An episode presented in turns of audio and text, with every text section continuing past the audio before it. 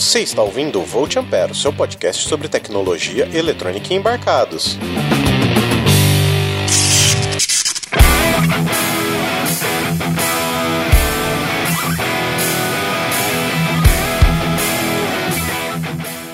Olá, seja muito bem-vindo ao Volt Ampere. Meu nome é Adrian Lemos e primeiramente eu gostaria de agradecer o seu download. Hoje estou aqui com ele, o pai do bot Fauro, Roger Manrique. Olá, pessoal. E junto também temos um convidado de peso, diretamente lá do Dragões de Garagem. O segundo programa consecutivo com um convidado do Dragões de Garagem. Temos ele, André Tiemi. Uau, que apresentação! Olá pessoal, é bom receber um convite para participar de outro podcast. A gente está trazendo no, no episódio de hoje um programa um pouco mais light, porque o programa anterior foi bem técnico. A Estrela veio para falar bastante coisa de química, né, que é a área de atuação dela. Sim. E como nós falamos sobre diodo e semicondutores, acabou ficando bem pesado. Então a gente trouxe você para poder falar uma coisa um pouquinho mais light aí, fazer uma pequena reflexão do que é a tecnologia e a relação que os humanos têm com ela, né? Nem sempre esse tipo de reflexão acaba sendo tão light assim, né, mas É. Mas vamos tentar ser mais leve. Acredito que pra gente começar a falar sobre isso, o interessante é a gente começar com a relação humana, né? Com a relação do ser humano com a tecnologia, né, André? Uhum. É, quando a gente começou a discutir sobre a, a, possibilidade de falar sobre isso, eu sempre gosto de remeter porque a gente pensa muito em tecnologia como algo relacionado à eletricidade, a, a produto digital, né? Muitas vezes. Sim, é, muitas vezes a gente pensa em tecnologia como sendo celular, calculadora, essas coisas que tem microprocessador, microcontrolador, transistor.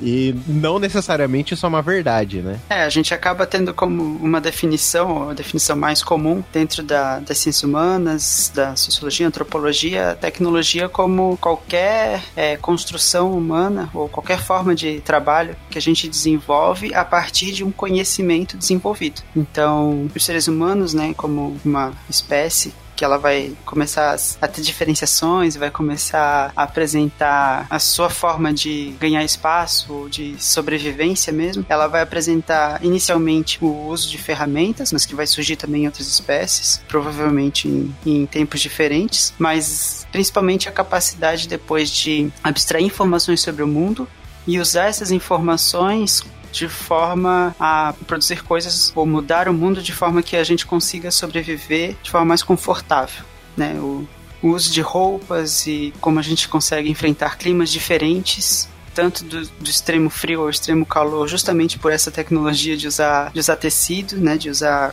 coisas que cobrem o corpo e protegem do sol escaldante ou do frio cortante e a, e a próprio domínio né, sobre a, os vegetais, né, de como a gente consegue perceber que o caroço das frutas que, que nos alimentam, eles dão origem a novas plantas que vão dar novos frutos daqueles que a gente gosta. E aí começar a perceber como é que o ciclo disso funciona e começar a organizar isso de forma a criar agricultura, né, que é um dos grandes marcos que a gente vai ter da história da, da evolução humana, que é posicionado mais ou menos uns 12 mil anos atrás. Aí nesse sentido a gente vai começar né, a, a desenvolver cada vez mais essa relação com a modificação do espaço e o acúmulo desse conhecimento ser passado adiante, ser contado, ser reproduzido, e aí a gente vai construindo todas essas características, essa relação com o universo. Né? É, até eu acredito que a evolução humana ela só se deu a partir da evolução da escrita, né? A partir do momento que o ser humano conseguiu guardar isso de alguma maneira. É, a escrita ela vai surgir um pouco mais tarde e aí vai e ela é uma nova tecnologia, né? Sim. Que ela vai justamente ampliar a capacidade de a gente acumular o conhecimento, acumular essas informações sobre a realidade.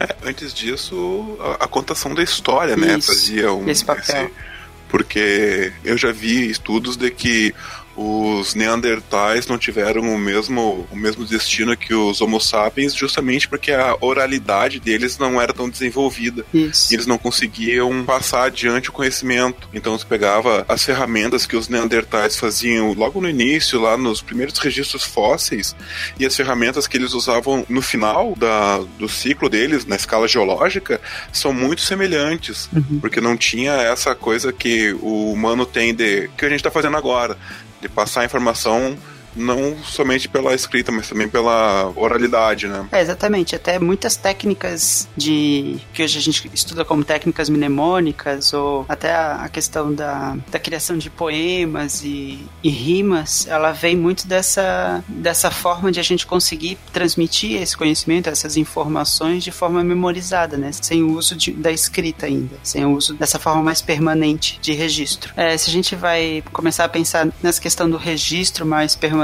né? A gente vai começar com algumas representações mais pictóricas, né? Mais icônicas, com os primeiros registros de pinturas nas cavernas, esse tipo de coisa. E aí depois, comparando as diversas línguas e tudo mais, isso vai indo para um âmbito iconográfico, né? Até depois chegar ao surgimento de letras, de sílabas, coisas que vão representando a fonação, né? Aquilo que a gente fala de fato, e não necessariamente o objeto que a gente está representando. É, até um pouco antes disso, no Antigo Egito, tinha a escrita com hieroglifos, né? Isso. É, os hieroglifos são bem icônicos, né? Nesse sentido, de ter uma proximidade mais simbólica. Na verdade, é uma representação mais icônica mesmo, né? Daquele objeto que ele está representando. E aí, depois isso vai se abstraindo. E aí, aqueles símbolos, eles vão passando a representar mais coisas do que apenas aquele ícone, ou aquilo que ele representava enquanto ícone, inicialmente. Entendi. Até na própria questão oral, né? Existe um, uns estudos Eu não sei quando é que vai sair esse episódio, mas vai sair um episódio também do Dragões sobre Linguagem, uhum. em que a gente vai. em que a gente discute um pouco dessa questão icônica sonora. Então, alguns sons que a gente utiliza para alguns objetos, para algumas coisas, então tem relação com a forma dos objetos ou com algumas características mais objetivas. E aí, quando a gente começa a ter essa possibilidade de registro um pouco mais permanente, isso começa a acumular de forma mais exponencial o conhecimento e a possibilidade possibilidade de aplicar esse conhecimento de forma mais tecnológica. E aí é, é bem interessante que a gente vai tendo cada vez a agricultura mais complexa, a gente vai é, modificando inclusive os alimentos né, que estão sendo plantados. Um pouco intuitivamente, a gente vai selecionando as sementes dos alimentos que são mais adocicados, que são mais palatáveis, que têm mais nutrientes, e fazendo uma seleção artificial, que como tecnologia mesmo só vai surgir depois do Mendel e do Darwin, né? mas intuitivamente a gente já começa fazer isso. E aí a, as possibilidades crescem muito e a gente começa a manipular outros elementos, né? Que são principalmente a eletricidade. É aproximadamente ali no século 17 que tem os primeiros experimentos feitos com Otto von Guericke, que foi basicamente o pai de toda a elétrica, é a primeira pessoa que começou a fazer os trabalhos com eletrificação. Então, a partir dele é que começou a ter toda essa evolução. Depois vieram as pilhas do Alexandre Volta, que permitiram a estabilização da eletricidade e com isso evoluir o desenvolvimento da eletricidade. É, e essa, essa manipulação de eletricidade e de outros elementos que são tão mais complexos e tão mais microscópicos, né, que a gente não consegue simplesmente intuitivamente pensar e manipular, começa a distanciar um pouco o conhecimento popular da tecnologia em si, né, de como aquilo é aplicado, de como aquilo surge no nosso dia a dia. Tanto que inicialmente a, a aplicação da, das questões de eletricidade e tudo mais começam a ser em shows de magia ou de, de curiosidades, né? já nessa época é bem, é bem interessante como a, a, aplicação disso já começa como essa questão de tentar tornar as pessoas mais maravilhadas, né, com aquelas questões. É, até os primeiros estudos do Alexandre Volta, ele pegava a, a pastilha de zinco e a, e a outra pastilha, e ele acabava encostando na língua, e ele percebia que isso acabava dando uma certa dormência na língua dele. Uhum. então, mesmo, mesmo sem entender o que estava acontecendo na língua dele, aquela magia, né, que estava acontecendo, mas no final das contas a gente sabe que era apenas a passagem da corrente elétrica.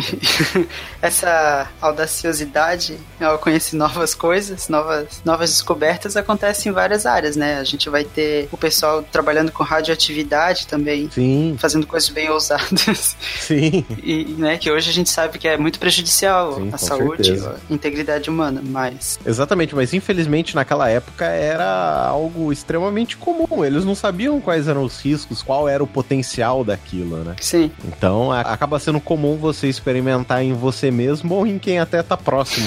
Atualmente eu vejo isso muito no movimento Baker ou no movimento de IoT, que quem tá fazendo, quem tá desenvolvendo, acaba começando a desenvolver para si mesmo. Uhum. Acaba colocando um sistema na sua casa, acaba colocando um sistema na casa de pessoas que estão próximas a ela. Então, não deixa de ser muito diferente do movimento que acontecia lá no século XVII. É, e, e hoje, inclusive, com coisas tão arriscadas quanto, né? Falando em tecnologia biológica, com o CRISPR, que a Bárbara adora conversar, a gente teve um cara nos Estados Unidos que aplicou o CRISPR em si mesmo.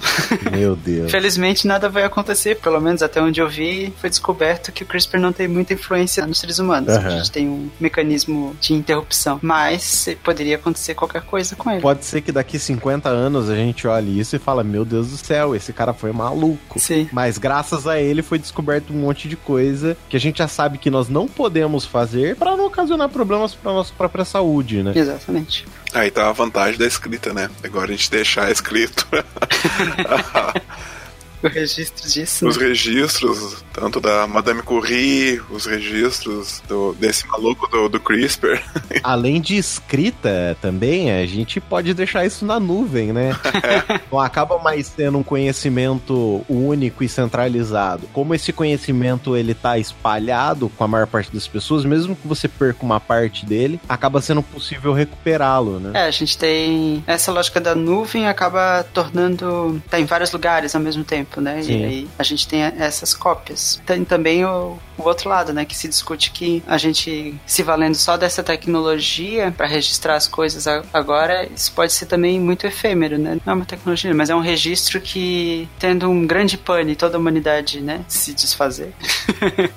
é uma coisa que vai se perder, né, em pouco tempo. Não, isso é verdade. Mas além dessa relação humana com a tecnologia, eu acho que o interessante também é a gente fazer um, um apanhado histórico sobre a evolução tecnológica que, que vem sendo feita aí desde antes do século XVII, né? Sim. O que a gente conhece hoje como computador, na verdade, ele vem de computar, que basicamente significa calcular. Vale pensar que as primeiras máquinas de computar, elas foram basicamente os Eles foram criados aí na China há cerca de 3 mil anos atrás e você utilizava ele basicamente para fazer cálculos matemáticos com as contas. É interessante como o abaco ele vem como um avanço também da, dos dígitos, né? De você usar os dedos para contagem, usar ferramentas para separar, enfim, de um lado para o outro para fazer a conta. Os sacos de contas também. Os incas também utilizavam uma. Não, é como se fosse um ábaco também deles, né? que Não era com contas que nem os dos chineses, mas eles usavam cordas com nós.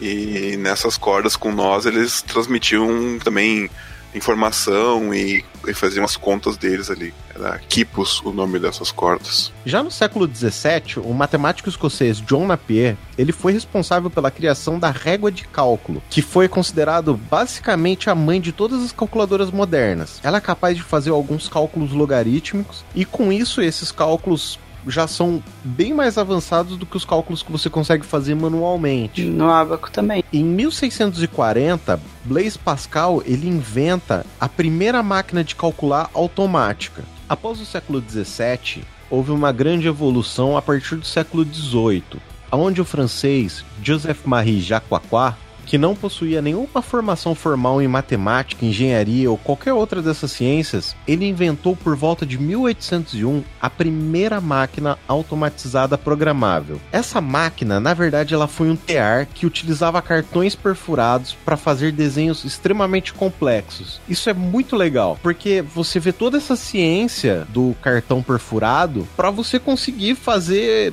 uma coisa que na época era completamente impensável. Você fazer desenhos complexos automatizados com uma máquina era algo impensável para a época. Após a invenção de Jacquard, no século XIX foi inventada a primeira máquina analítica. Ela era capaz de fazer operações matemáticas complexas, sendo adição, subtração, cálculos de raiz quadrada, cálculos logarítmicos. E essa máquina, ela deu ao matemático inglês Charles Babbage o título de pai do computador. Além dos cálculos, essa máquina, ela era o que mais se assemelhava ao computador atual, com suas memórias, programas e podendo ser modificada a programação dela, né, durante o funcionamento. E quem fez o primeiro programa para essa máquina do Charles Babbage foi a pessoa que é considerada a mãe de todas as programadoras, que foi Ada Lovelace. É, sem ela a gente não teria programação, né? É. é a, a, história é bem interessante, né? Ela, a Ada Lovelace era viciada em corrida de cavalo. Hum. Uhum. E, ela queria fazer uma máquina que era capaz de calcular a estatística de determinado corredor, de determinado cavalo. Lá. Não sei direito como é que é o programa em si, mas o intuito dela era tentar melhorar a performance dela no vício dela do jogo. É óbvio que ela não conseguiu, porque isso até hoje é impossível, né? É, muitas variáveis. com a evolução tecnológica, é difícil dizer quem realmente é o inventor do computador que nós temos hoje, né? Então, a única coisa que a gente pode fazer é dividir a história em quatro partes, sendo da primeira à quarta geração de computadores. A primeira geração de computadores, ela vem de 1951 até aproximadamente ali 1959, onde os circuitos eles eram criados com as válvulas eletrônicas. Mas, Adriano, tu pode me dizer o que são essas válvulas eletrônicas? Até mais ou menos ali em 1904, André, foi descoberto nos laboratórios do Thomas Edison pelo John Ambrose Fleming, ele percebeu que havia uma passagem de corrente elétrica através de uma chapa metálica, quando essa chapa metálica ela ficava sobre a válvula. É, a válvula, se tu olhar assim, ela pode ser muito confundido com uma lâmpada mesmo. Ah. A estrutura dela, ela é, ela tem um filamento interno e ela tem um um bulbo de vidro em volta. Uhum. Uh, só que o funcionamento com certeza é, é, diferente, né? A lâmpada a gente faz passar uma corrente ali, gera calor e esse calor acaba emitindo luz. Uhum. A válvula ela tinha o intuito de funcionar mais ou menos como se fosse um transistor mesmo, de tu conseguir manipular a passagem ou não de corrente, dependendo do status do comando que tu dava para essa válvula. Uhum. Então, esse foi basicamente o primeiro princípio de diodo, que é como a gente fala no, no nosso episódio anterior. Uhum. Uhum. E com isso você permite a passagem de corrente elétrica num único sentido. Então, com as evoluções, uhum. você passa a ter o triodo, que ele é uma espécie de válvula com três terminais, aonde você, quando tem a passagem de corrente elétrica sobre um desses terminais, você acaba fazendo a amplificação desse sinal. Então, ele é uma coisa bem rudimentar para a época para fazer a amplificação do sinal. Com isso que se permitiu a criação desses computadores. Uh, tem uma outra história legal voltando aí, já que estamos falando da válvula de novo. Os primeiros computadores, como o Adrian falou, utilizavam muitas válvulas e tinham um consumo relativamente alto. E essas válvulas, ela acabavam incandescendo um pouco também, e o que atraía insetos. e esses insetos acabavam interferindo no, no funcionamento do computador. E foi por isso que foi cunhado o termo bug. Faz sentido. E quem cunhou esse termo também foi outra mulher, que também é muito importante na história da computação. Foi a, a Grace Hopper. Ela era uma militar ela era da Marinha dos Estados Unidos e ela que cunhou o termo bug como referência a um problema que tu tens no computador. Logo depois, a Grace Hopper, ela inventou a linguagem COBOL também. Ah, COBOL já ouvi. É, ela, a Grace Hopper, ela que ficou conhecida depois como a vovó COBOL. ela que inventou a, a, linguagem de programação. É, a linguagem de programação mais estruturada como a gente conhece hoje, né? Isso. Ela que inventou essa linguagem de programação, né? Não a linguagem de programação. Depois houve esse primeiro estudo das válvulas e as máquinas elas acabavam sendo muito grandes e consumiam uma energia muito alta. Por exemplo, o computador ENIAC, que vem do inglês Electronic Numerical Integrator and Computer, ele possuía 19 mil válvulas e consumia 200 kW. É muita potência. Já na segunda geração de computadores, que vem logo ali depois de 1959 até aproximadamente 1965, os circuitos eles já eram feitos com transistores. Então, utilizando ali o logo após a evolução dos diodos, né, como nós falamos no programa anterior, você tinha as bases de silício que deram origem aos transistores. E com isso eles puderam substituir as válvulas eletrônicas modernas para que esses computadores já fossem menores e pudessem ser comercializados. Mas não se engana não, tá? Eles continuavam extremamente grandes. Só depois da terceira geração, após 1965, até ali mais ou menos 1975, 10 anos aí de terceira geração, os computadores já foram substituídos dos transistores pelos circuitos integrados. Então você teve mais uma evolução e esses circuitos integrados faziam com que esses computadores pudessem ser miniaturizados, deixando de ser do tamanho de uma sala, por exemplo, para que eles pudessem caber em cima de uma mesa, dando aí o nome de microcomputadores. E também foi nessa mesma geração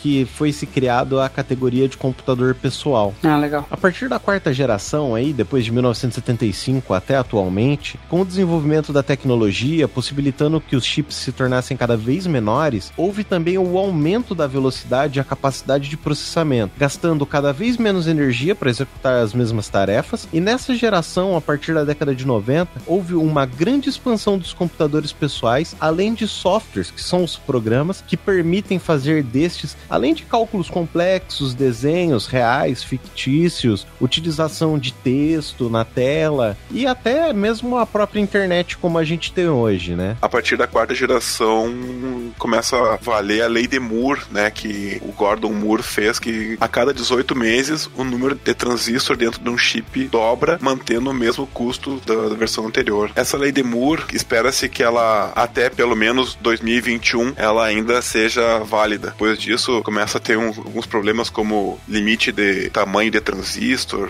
Daqui a pouco a gente tá, já tá falando de transistor do tamanho de um átomo ali, que daí não tem como diminuir, né? A partir da década de 90 também houve a popularização da internet, com isso trazendo a facilidade de muitas coisas, né, Roger? É. Em 1996 surge no Brasil os dois primeiros portais da internet, que é o ZAS e o UOL. Bons tempos, né? No ano seguinte, alguns órgãos públicos foram informatizados. O governo também desenvolve um serviço permitindo a entrega da declaração de imposto de renda por meio da internet. Em 97 já, né? Nossa. Em 2000 surgem os primeiros provedores de acesso gratuito, como o IG, o Super 11. Por falar em IG, cara, recentemente eu descobri como eu tô velha. eu tava lendo umas publicações no Twitter, né? E de repente eu vejo escrito IG, né? Eu fui tentar entender o que que era. Cara, IG hoje em dia significa Instagram. Não tem nada a ver com o portal IG. Internet grátis. É. Sim, internet grátis. Quem nunca teve o CD do, do cachorrinho do IG? Nossa, Exatamente. depois tinha o CD da América Online também, né? Também, Ah. quem nunca? Eu tinha uma pilha daquele CD, cara. Ainda com a conex- com a conexão de escada, esses provedores eram financiados por meio de propaganda e banner colocado sobre o navegador. Só que o modelo não era tão sustentável e ali no ano 2000 mesmo eles começaram a fechar. Ainda no ano 2000 surgem os primeiros provedores de acesso de tecnologia banda larga, como a DSL, que era mais comum na época, que é a rede que a gente acessa via link telefônico, né? É, e com isso a gente aumenta a qualidade da conexão e também aumenta o tempo que a gente fica online. Aumentando a qualidade da conexão, permite pela primeira vez a transmissão de vídeo via internet. Além de jogos online também. Além de né? jogos online. Sim. Se bem que eu joguei muito Age of Empires via modem em 56k, então. Então, cara, eu joguei muito Ragnarok Online. Nossa. via moda. Fora os RPG de textos, né, também. É. Também. É, então, eu já fui um pouco mais Nutella e, e passei pros RPGs gráficos. Na época era o, o Ragnarok Online, que era um, um puta de um MMO da época, assim. Sim. Ah, a partir de 2004, com o advento das redes sociais, no Brasil, a que ficou mais famosa nessa época foi o Orkut. Uhum. E posteriormente o Facebook, a internet começa a, a se popularizar como uma mídia de massa. E a partir de 2007, com o surgimento dos primeiros smartphones e conexão 3G, a gente não tem mais aquela velha pergunta de quanto tempo tu passa conectado por dia. um dia tu passa 24 horas fácil, fácil conectado e isso pode ser uma vantagem ou pode ser um problema, né? U- Uma vez você estando conectado praticamente o tempo todo, permite que você tenha acesso a N materiais, né? Sim. Além des- desses materiais que você tinha com o advento das redes sociais, né? Te possibilitou o consumo de outros materiais, até materiais de estudo, inclusive. Então, muita, muita informação nessa época da, da famosa internet raiz. Tinha muita gente querendo compartilhar informação, querendo ensinar coisas. Até foi uma boa época época que se proliferou muito os famosos fóruns de PHP. Uhum. Não sei se vocês utilizaram, mas eu era muito rato de, de fórum. Então eu vivi uma boa parte da minha vida em fórum de discussão. Eu vivi bastante, cara, no tempo do, da época dos case mod ali em 2004, mais ou menos 2005, que era moda no Brasil, lembra? Sim. Fazer case mod. Nossa, daí eu, eu entrava nesses fóruns pra ajudar o pessoal com eletrônica também, fazer ligar LED, ligar ventilador. Era legal. Eu já vivia mais nesses fóruns por causa de aeromodelismo, que eu sempre fui muito fã, e por causa de, de aquarismo também, que eu sou um grande fã desses dois hobbies, né? Nossa, é, já não peguei muita época de fóruns, já fui mais na social. é porque você é novinho, André. É. Deve ser. Nós que somos velho paia. É, nossa, esse meu MSX foi em 86, pra ter ideia, cara. Nossa. Vocês nem eram nascidos ainda. Nenhum de vocês, eu acho. Eu nasci. Não, não era. Nasci no final do ano. Eu não era nascido ainda. É, eu tinha 5 anos já. Eu, eu tenho os livros aqui ainda, cara, é, é incrível. Olha os livros. Meu pai também dá um computador e um livro para uma criança de 5 anos chamado Programação e Linguagem de Máquina. é, eu não tinha um futuro muito diferente do que. né, do que as tecnológicas mesmo. Não. É. Em 2016, pela primeira vez, mais de 50% dos domicílios brasileiros estão conectados à internet, graças a, basicamente ao smartphone, né, que hoje em dia tá, tá bem popular. É, hoje em dia o smartphone tornou alguns aplicativos a internet para algumas pessoas, né? Sim. Sim. Maior do que a internet para algumas pessoas. É, muita gente acha realmente que o Facebook é a internet, né? Ou, ou como a gente viu recentemente nas eleições, que o WhatsApp, é a internet. É a internet. É. Sim. É, as pessoas hoje em dia já nem ligam mais que, na verdade, o WhatsApp, o Facebook, eles são ferramentas da internet. E que existe uma imensidão de conteúdo muito maior do que se tem basicamente ali naquele mundinho da bolha social. Então, com o advento dessa popularização da internet, a gente começa então agora a ter as relações humanas também mediadas pela internet, né? Então, começando lá, no tempo da, da BBS ainda, do fórum, Sim. ah, passando depois por e-mails, Sim. e depois com o advento da, da internet 2.0, né, que é a internet social, veio ali blogs com as suas zonas de comentários, que no início era ainda seguro ler, e hoje em dia acho que deve ter algum filtro no Chrome ali que já bloqueia a zona de comentários de qualquer blog pra tu não, pra tu não ler bobagem. Tem que achar isso. Então, com, com isso, a gente começou a ter. Parece até clichê falar, mas é diminuir distância, a favorecer relações, mas em contrapartida também a gente pode gerar algumas polarizações, como tá bem em evidência no Brasil ultimamente, né? É, uma coisa que é interessante é que a internet passa a ser a nova praça da cidade, né? Que Isso. a gente faz essa relação. Uhum. Só que é uma praça que tem pessoas de todo mundo e você pode encontrar pessoas que falam das mesmas coisas que você e pensam coisas muito parecidas, que daí começa a gerar essas polarizações, né? Esses grupos mais fechados. Sim. É, até as gerações que é, cresceram sem internet, eu já vi alguns estudos de que falam que essas pessoas elas não saíam mais do que algumas centenas de quilômetros do local onde elas nasceram. E com a criação dessa tecnologia, esse desenvolvimento da tecnologia, essas barreiras sendo diminuídas, permitindo que você consiga viajar e conversar com uma pessoa que está a milhares de quilômetros de vocês, muitas vezes em outro país, em outro continente até, fez com que a gente pudesse ter uma visão muito maior de mundo. O mundo já era grande pra gente, mas ele se tornou menor em distância, né? A, a possibilidade dessa distância se tornou menor, Uhum. mas a gente pôde perceber o quão vasto de conhecimento esse mundo é feito. É, conhecimentos, acontecimentos também. né? Eu acho que hoje em dia a gente tem informações de acontecimentos de todo mundo né? Sim. de forma instantânea. Sim. Ah, o bate-papo, né? A gente, até algum tempo atrás, era muito comum o MSN, o Messenger. Hoje em dia já foi isso aí, foi substituído por Telegram, por, por, por WhatsApp, Skype, Skype. Hangout. É, acabou ficando mais ligado ao celular, né? O WhatsApp mesmo, que praticamente todo mundo tem, acaba sendo um dos principais. Uhum. Em relação a redes a gente teve ali no início do, do- dos anos 2000, ali no 2004, 2005, um fenômeno no Brasil que foi o, foi o Orkut, né? Sim. Todo mundo, na época, tinha que ganhar convite, lembra? Aham. Todo mundo era louco. Pro... Tinha gente vendendo um o convite. convite do Orkut no Mercado Livre. Nossa. E teve gente pagando por esses. é, o, o, vender não é o problema. O problema é quem compra, né? Sim. É, que durou muito tempo, né? Se for pensar Orkut, até 2010 ainda tinha bastante gente que usava. Depois que houve uma, uma migração em massa pro, pro Facebook. Sim, orcutização do é, Facebook. Houve a orcutização do Facebook.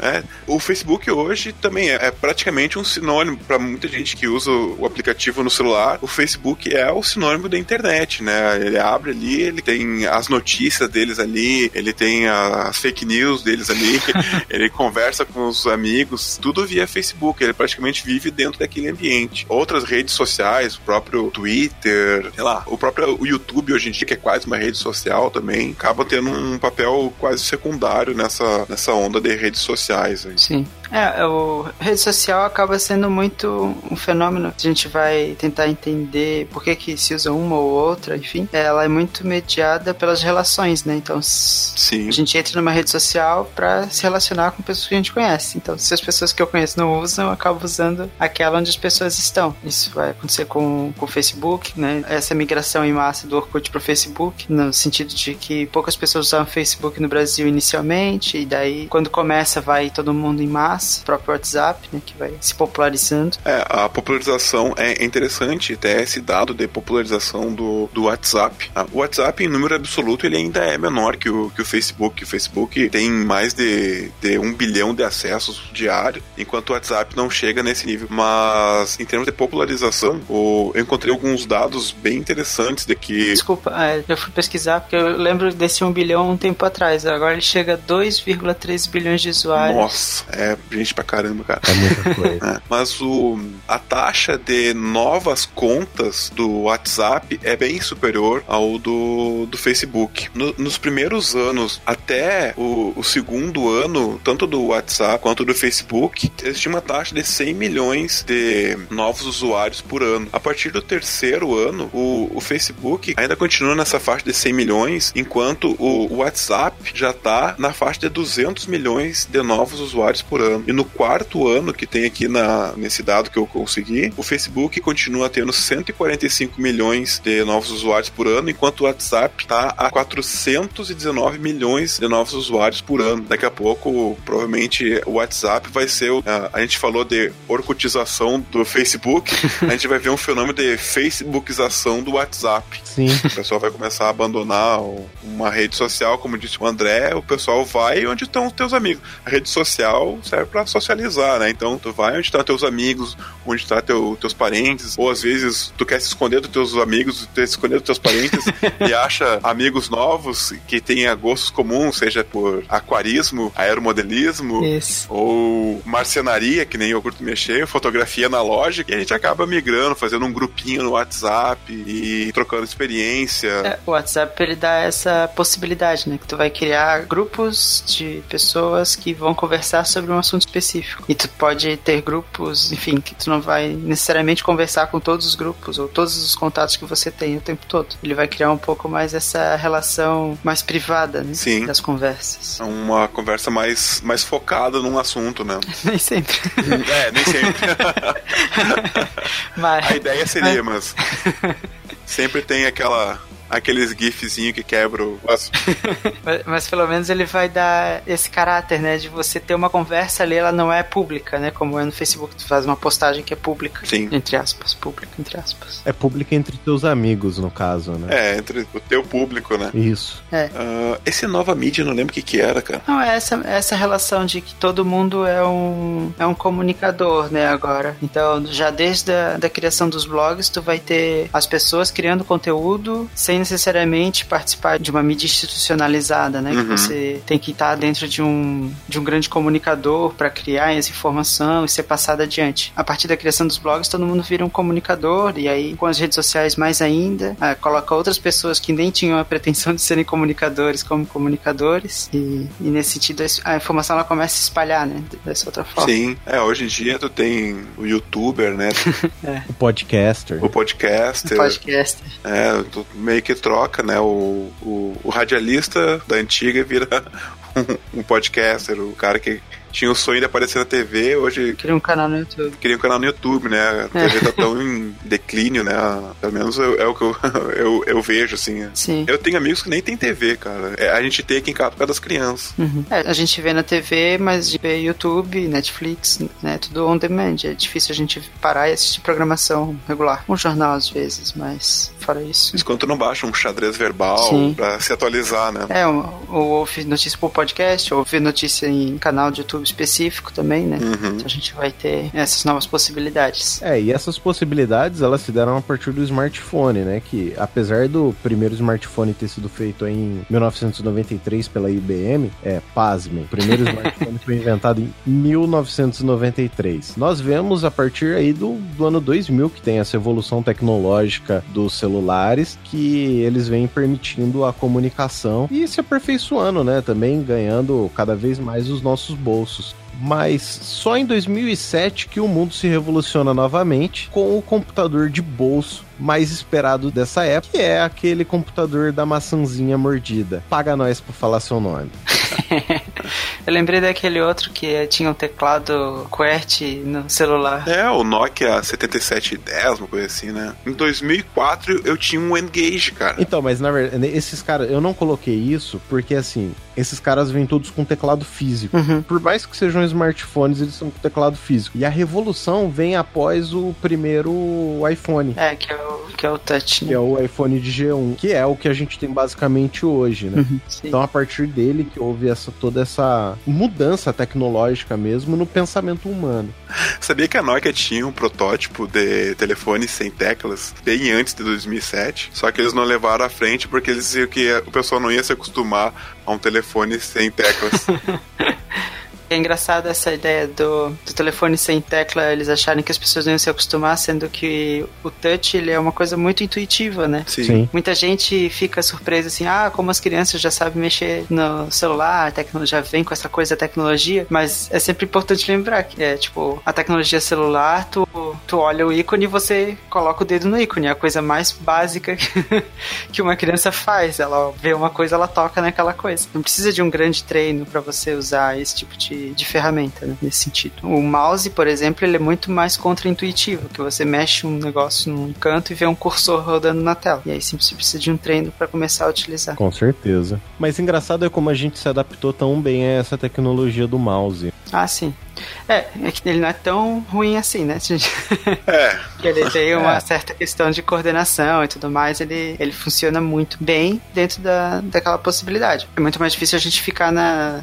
ter atalho de teclado para tudo, né? Mas ele não é tão intuitivo quanto você tocar. É. Tem uma filha de, de amigos meus que ela, que ela não consegue, por exemplo, usar o mouse de um computador. Caramba. Ela tem muita dificuldade, porque ela tem 7 anos agora, ela já usa o celular e é tudo já direto, né? Você toca exatamente no que você quer. Aí o vocabulário que a gente usa também é, atrapalha, né? Que é colocar o mouse em cima do ícone. Daí a criança vai colocar o mouse lá, né? A Microsoft colocou até o Windows XP, se não me engano, tinha uh, campo minado e paciência como default em todos os computadores, né?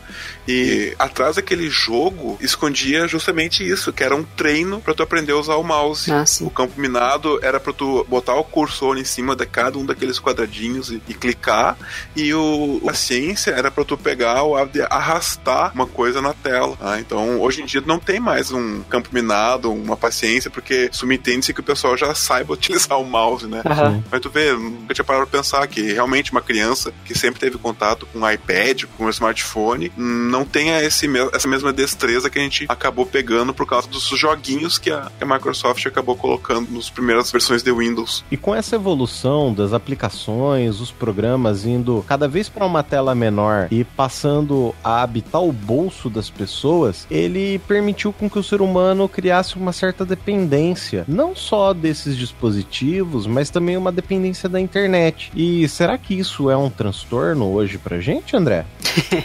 então, essa parte da nossa relação com a internet, ela acaba tendo uma complicação de análise, se a gente for pensar. Porque hoje em dia a gente discute, né, tem bastante discussão teórica e artigo, e a gente tentando entender como é que se dá uma relação que, que a gente vai considerar como uma patologia, né, que seria é, esse transtorno de transtorno mais comportamental, porque ele vai começar a surgir no consultório pessoas que estão tendo dificuldades na vida, né, social ou no trabalho ou relacionamento amoroso, porque elas não conseguem parar de utilizar o smartphone, né, o celular ou a internet. E aí hoje se discute, né, até criou-se um nome para isso que seria nomofobia, que é essa ansiedade que a pessoa tem de ficar desconectada. Inclusive esse nome nomofobia, ele vem de no mobile phobia, né? É, no sentido que phobos, né, vem de é medo, normal, mas na utilização técnica geralmente é esse medo exacerbado, né, uma resposta de medo incompatível com a, com a realidade. E aí a pessoa ela vai ficar com essa sensação de que falta alguma coisa, de que ela tá perdendo alguma informação e, e isso gera esse transtorno. Mas a gente vai discutir muitas das relações porque geralmente a gente vai encontrar nos casos que as pessoas apresentam essa ansiedade de ficar sem internet ou de ficar sem o smartphone mesmo, ela vai apresentar já outros transtornos psiquiátricos que são conhecidos e que geralmente estão em comorbidade. E aí vai entrar várias discussões, porque não é ponto pacífico essa relação de transtornos mentais e comportamentais, porque a gente pode avaliar várias questões, né? A questão da predisposição, a questão de como é que é a vida social dessa pessoa, em que situações ela foi exposta, para que esse transtorno se estabeleça. Então, quando começa a aparecer vários desses casos, a gente poderia pensar, pode ser um transtorno que vale a pena a gente investir, estudar mais e identificar. Mas por outro lado, quando ele sempre aparece em comorbidade com outras coisas, a gente pode estar considerando que a nomofobia não seja um transtorno em si, mas sim algum sintoma que pode estar indicando algum outro transtorno, no sentido de que a pessoa já vai ter alguma ansiedade específica, generalizada ou para alguma outra relação e a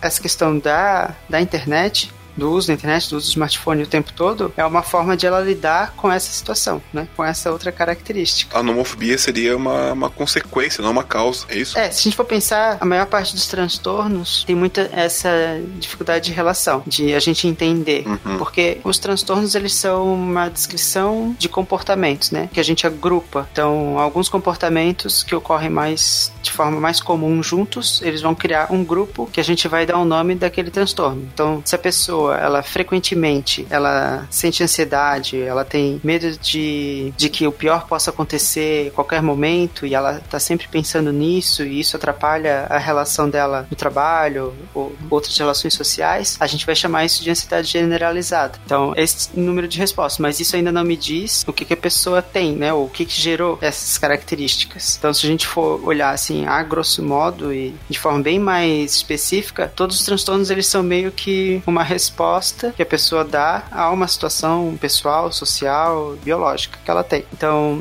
a nomofobia entraria também como isso, só que ao mesmo tempo ela já aparece associada a outros fenômenos. Então, ela é só mais um tipo de resposta que a pessoa pode dar a essas características, né, sociais e econômicas e pessoais que ela está vivendo. Se a gente for pensar, próprio o smartphone, ele é uma ferramenta que tem muitas possibilidades, né, que é o que a gente estava comentando antes. A gente vai ter diferentes aplicativos e além dos aplicativos que ele já vem, eu posso instalar novos aplicativos e eu posso ter várias informações. Ele me dá acesso a muita coisa e a contato com várias pessoas, de tudo isso que a gente veio discutindo até agora. Então ele é uma fonte de prazeres, assim, né, que a gente pode dizer, que ela é muito rápida, ela é muito fácil, ela é muito disponível. E todo quando a gente tem esse tipo de característica, né, de algo que dá esse tipo de, de feedback, de prazer, que é rápido, é disponível, é imediato, é, é constante, ele vai tornar meu comportamento as minhas ações vão estar muito relacionadas a isso. Então, quanto que a gente consegue também se distanciar disso, ou atrasar outras informações, ou largar esse aparelho para fazer outras coisas, vai estar relacionado ao como eu consigo, ou que outros elementos da minha vida são importantes, que eu consigo valorizar e que realmente me dão prazer também. Então, é, quando a pessoa ela tem, quando ela tem alguma característica que vai levar a um transtorno, ela tem características sociais, de vida, enfim, que vão levar a um transtorno, o celular acaba sendo escape muito fácil uhum. nesse sentido. Acaba sendo uma maneira dela deixar de lidar com as situações ou com os problemas e buscar um refúgio em alguma coisa que vai trazer para ela um prazer um pouco mais rápido através de uma curtida, Sim. através de um, um certo olhar de uma outra pessoa, né, de fora, que às vezes nem a pessoa nem conhece realmente, mas por ela estar recebendo essa visibilidade de, de uma outra pessoa, acaba fazendo com que ela se sinta melhor e ela deixe de confrontar o que ela tem que confrontar e passa a se retrair dentro de si mesma nesses problemas, né? E isso não precisa ser nem uma pessoa que tem grandes problemas de vida. Se a gente for pensar, é, hoje em dia, é, o momento que as pessoas mais utilizam o celular é qualquer momento de tédio, né? Na fila de banco, é, esperando alguma coisa, ou numa situação social que você não está se sentindo muito bem, geralmente a pessoa vai lá e vai usar o celular. É uma tendência natural. Agora, se tudo na vida tem é, essas características de tédio ou de sentimentos piores que tédio, né? Tipo, ansiedade, o que gera nervosismo, que gera tristeza, raiva, enfim, a pessoa pode estar fugindo para dentro desses aparelhos, metaforicamente falando. Após nós discutirmos toda essa relação da tecnologia com o ser humano, até mesmo um pouco as causas de alguns problemas que a tecnologia acaba trazendo para o ser humano, que na verdade acaba trazendo a facilidade do ser humano gerar o escape através da tecnologia, eu acho que a gente pode começar a dar uma relativizada no futuro e acho que nada mais próximo de relativizar o futuro e a tecnologia é o famoso Black Mirror, né? Ah, a frase famosa, isso é tão Black Mirror. Tem que falar com o sotaque do Bossa, né? É Black Mirror, meu. E já se tornou tão comum essa frase, isso é tão Black Mirror, porque realmente a série ela é de veras assim genial, porque em diversas ocasiões você pensa em como a tecnologia pode influenciar o ser humano, como o ser humano influencia a tecnologia e como essa tecnologia pode influenciar em problemas que não eram nem pensados, né? Uhum. Até o Roger, você quer trazer algum episódio aí pra gente? Eu tenho dois, assim, que me vem na cabeça. Quando eu falo em Black Mirror, eu lembro justamente de dois. Que é o Manda Quem Pode. Obedece quem tem juízo? É o, o, o Manda Quem Pode, que é o terceiro episódio da terceira temporada, que é o motivo pelo qual eu tenho um- uma fita isolante em cima da minha câmera do computador. é que é, é um.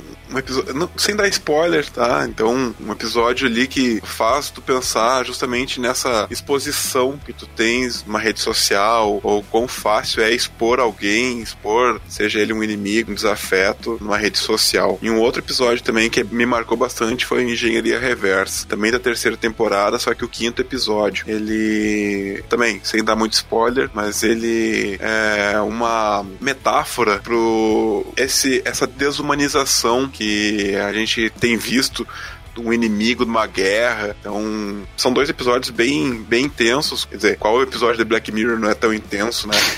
Mas são dois episódios que te deixam, assim, pensando por bom tempo de o que, que eu tô fazendo com a minha vida na internet ou como é que eu posso evitar que eu veja o meu semelhante como alguém menor, alguém diferente, alguém que não mereça os mesmos direitos, que não mereça os mesmos, as mesmas oportunidades. Até sobre essa questão do, do colocar a fita isolante na, na câmera do notebook, a gente tava lendo um texto outro dia da. Tava lendo um texto outro dia dessa questão de como a fita isolante às vezes dá uma falsa sensação de segurança também, né? Porque tá relacionado com o medo de que alguém invada o seu computador e use a câmera, mas invadir o computador pode levar a outras informações Sim. Sim. também tão importantes quanto. É, o simples fato de você cobrir a câmera do computador não significa que o seu computador está seguro. É.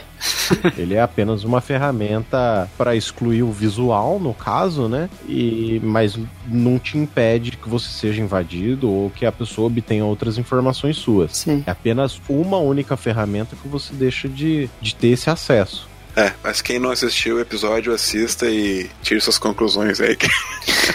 Se não vale a pena, pelo menos nesse quesito, tu tá protegido. Realmente Ah, sim. vale muito a pena. É, esse episódio eu lembro. É, É bem intenso.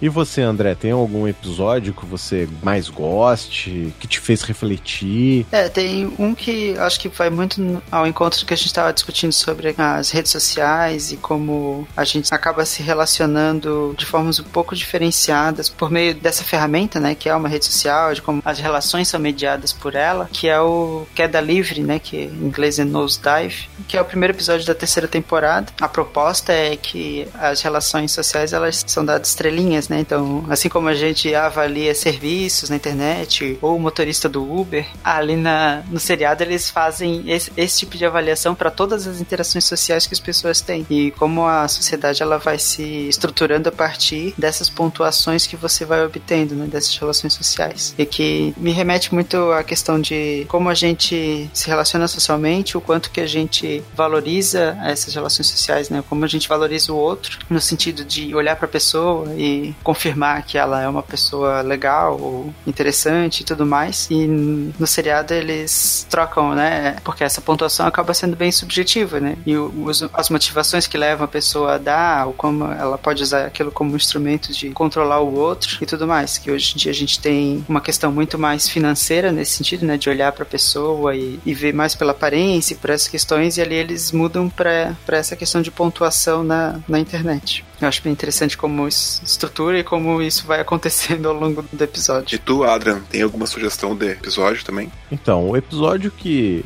eu mais gosto, assim, além dos que vocês falaram, eu gosto bastante do episódio Archangel, que ele tá na quarta temporada aí no episódio 2, que ele basicamente fala de um dispositivo eletrônico implantado na mente de uma criança que te permite, primeiramente, saber onde essa criança vai estar, tá, não só isso, ver o que essa criança vê e ainda te permite bloquear certas coisas, como por exemplo, violência ou até mesmo palavras de baixo calão, faz com que a pessoa acaba não tendo contato com isso. Porém, no episódio também mostra como esse tipo de interação é importante e como às vezes certas pessoas se tornam dependentes desse tipo de tecnologia, que como o André tinha citado anteriormente, falando sobre as dependências, sobre o transtorno, a homofobia. E esse, eu acredito que esse episódio assim, ele trabalha bem legal esse ponto de vista assim. Eu não cheguei na quarta temporada ainda, mas eu lembrei de um outro que é o The Entire History of You, que é aquele que eles implantam chips de memória para registrar tudo que eles veem e tudo que acontece ao longo da vida e depois eles conseguem acessar isso quanto filmes, vídeos, né? E esse também me remete àquilo que a gente estava falando da possibilidade de registro de informações e acúmulo dessas informações, né? Uhum. E como isso modifica como a gente se relaciona com a nossa própria memória. Eu acho que esse episódio também é bem interessante, porque mostra como um dispositivo faz eu me relacionar completamente diferente com um, um, processo básico, né, que a gente já tem, que é, que é lembrar das coisas e rememorar, e que é completamente diferente de um computador, né? Você lembra das coisas de forma muito afetiva e contextual. E com esse dispositivo, tudo é lembrado exatamente como aconteceu, né, com os vídeos. É, e nesse dispositivo, inclusive, mostra como às vezes as pessoas se apegam a certos pontos da sua vida, né? E não se permite ter novas experiências com novos toques, às vezes, novos. Novas formas de lidar. É descobrir novas sensações, né, na vida. Novas sensações. Já caminhando agora pro final, Roger, o que, que você traz de indicação pra gente? Uma indicação que durante o programa a gente conversou é o tanto o livro quanto o podcast História de Ninar para Garotas Rebeldes. Tem dois livros já, tem dois volumes. É muito legal mesmo, cara. É tipo história de Ninar mesmo, porque é uma página conta a história de uma mulher que revolucionou, seja ela, sei lá, uma pirata famosa famosa, uma programadora famosa, como a gente falou hoje, da Grace Hopper, como a gente falou, da Hamilton. E é, é, é muito legal mesmo dar esse protagonismo para essas meninas aí. Então, outra indicação é até engraçado, porque eu tenho um colega que virou coach quântico. Meu Deus. Desculpa.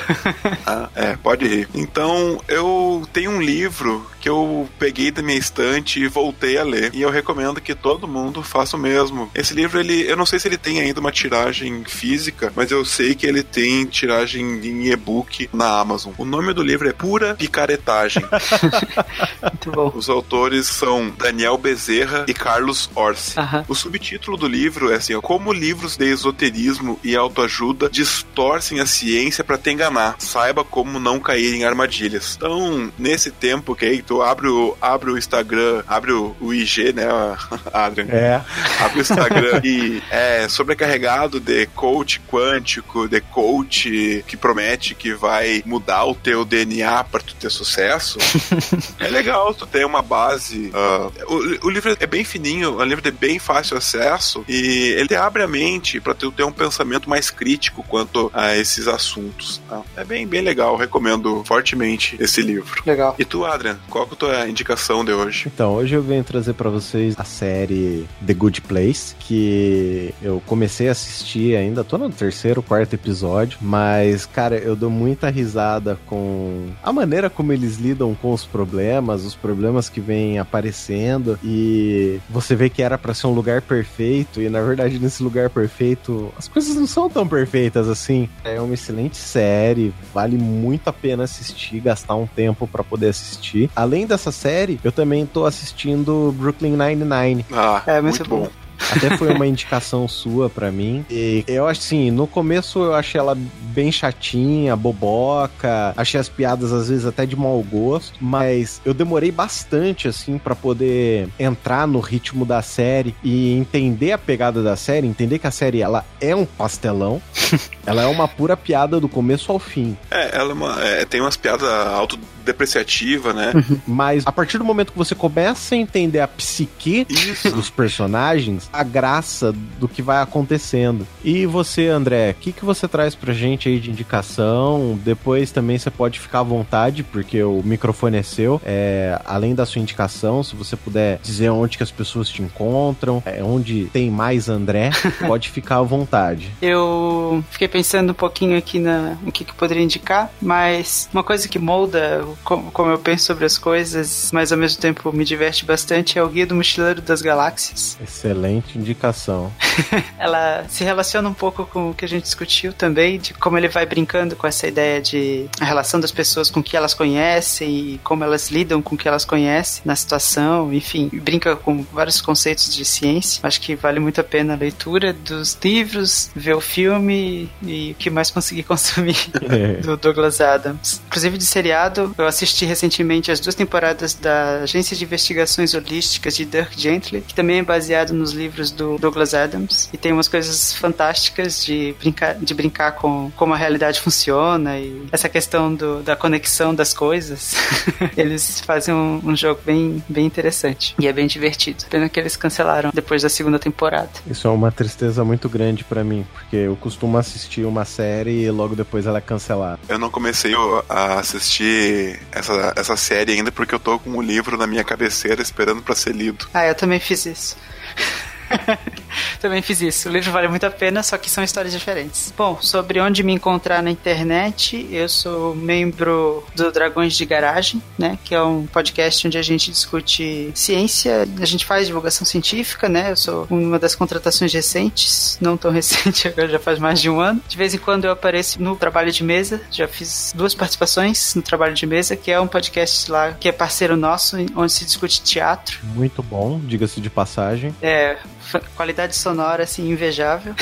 e a gente discutiu por último a questão da, da relação entre teatro e loucura e atuação e essas, e essas relações. Tá bem divertido o papo. E eu uso bastante o Twitter, não sou muito de Facebook, e aí se quiserem me, me seguir pra ouvir eu falar comentários aleatórios sobre aula ou algumas coisas sobre análise do comportamento, que é a área que eu trabalho dentro da psicologia, aí você pode me seguir lá no Twitter, que é AndréLT, tudo junto tudo minúsculo, sem acento. Todas as redes sociais do André vão estar no nosso post lá no nosso site. E com isso a gente termina por aqui. Um abraço para vocês e fiquem agora com o Fusível Queimado.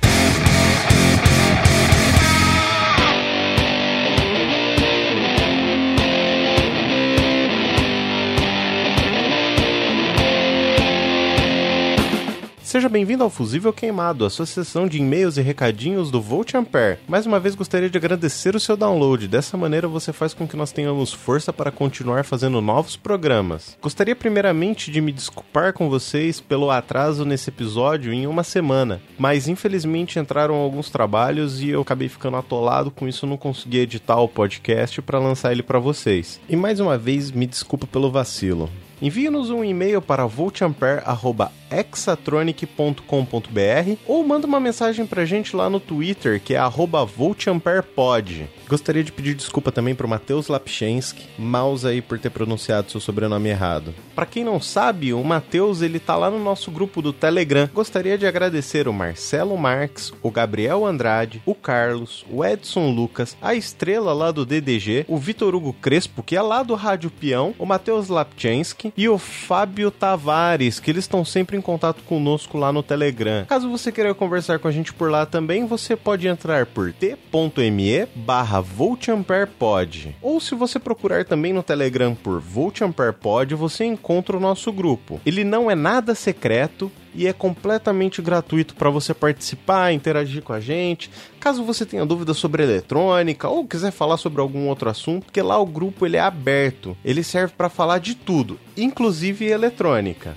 Gostaria de agradecer também o Vinícius Anella, o Elvésio Caldeira, o Leonardo Brito, o Ricardinho, a Ana Lúcia, Laura Macedo, o Relax Lucas, o Gustavo Loiro, que não é loiro, o Leonardo Pão, o John Garcia, a Ana Carol, o Strikes, o Tacatel, o Guilherme 61955585 que interagiram com a gente esse mês lá no Twitter. Um grande abraço para vocês, obrigado por nos ouvir e continue nos acompanhando. Além do pessoal que está sempre interagindo conosco, eu gostaria de agradecer os novos seguidores: o Edson Lucas, o Potigol, o Eliseu Eduardo, o Alessandro Siqueira, o William Cordeiro, o Capincho, o Fernando Alves, o Thiago Ziz, o Luiz F. Mikalichen, o André Fernandes, Lapapa Espop, 37 Graus Podcast, que é um excelente podcast de storytelling, vale muito a pena dar uma conferida. O Juan Liber Marim, o Matriz Reciana e o Doutor Ícaro. Muito obrigado por vocês estarem seguindo o nosso podcast. Espero poder interagir com vocês logo e fiquem muito à vontade para mandar um e-mail, comentar com a gente, entrar no nosso grupo do Telegram. A gente com certeza vai gostar muito de interagir com vocês.